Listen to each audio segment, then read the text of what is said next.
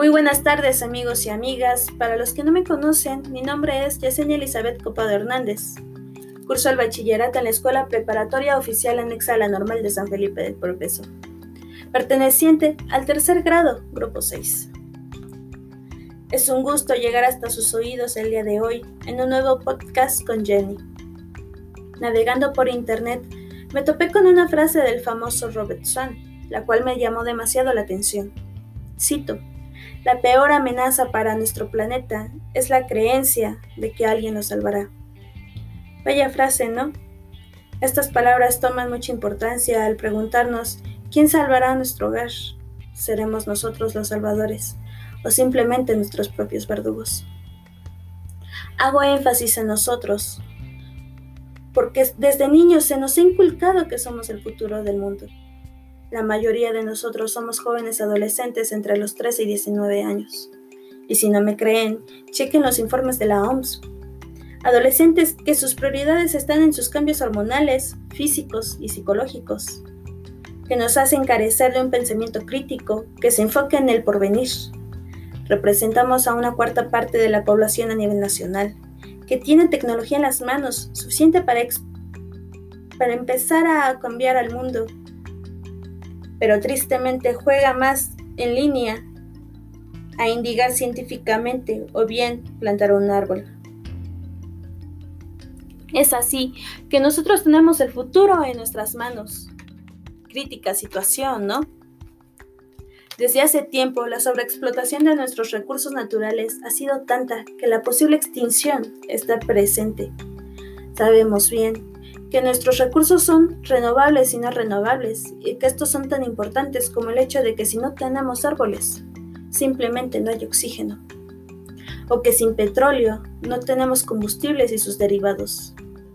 Tomando este como ejemplo, tan solo en este año, según la OPEP, la producción de petróleo llegará a los 101.1 millón de barriles diarios, Lastimosamente, el valor monetario y la demanda de estos recursos hacen que se sobreexplote de manera catastrófica.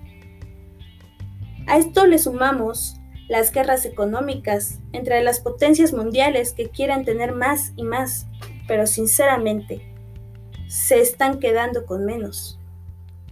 La bióloga estadounidense Sylvia Alice Earth mencionó, este es el peor de los momentos, pero también el mejor porque aún tenemos tiempo, aún tenemos una oportunidad. ¿Qué necesitamos hacer? ¿Qué necesitamos hacer para que no nos extingamos después de todo el daño que hemos hecho a nuestros recursos? Tenemos las tecnologías y herramientas que desde la revolución industrial han venido a innovar y mejorar el progreso humano. Lo que se necesita es un juicio, un juicio de saber que algún día la gallina de los huevos de oro se nos va a acabar falta de ética y el querer preservar no solo el progreso humano, sino la coexistencia con nuestro mundo.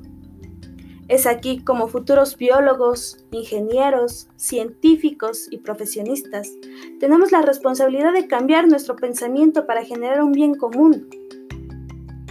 Incentivemos el uso de las tecnologías para utilizarlas más en energías limpias y erradicar el daño futuro a nuestro hogar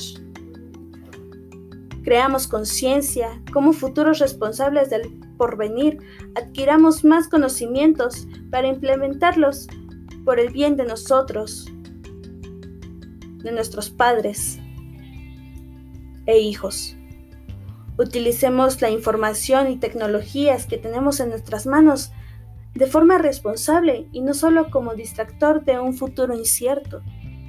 De no ser así, las futuras generaciones no nos perdonarán por haber malgastado su última oportunidad, ya que su última oportunidad es hoy. Bueno, amigas y amigos, espero que les haya gustado mi podcast de hoy. Me despido y nos veremos pronto en un nuevo podcast con Jenny. Hasta luego.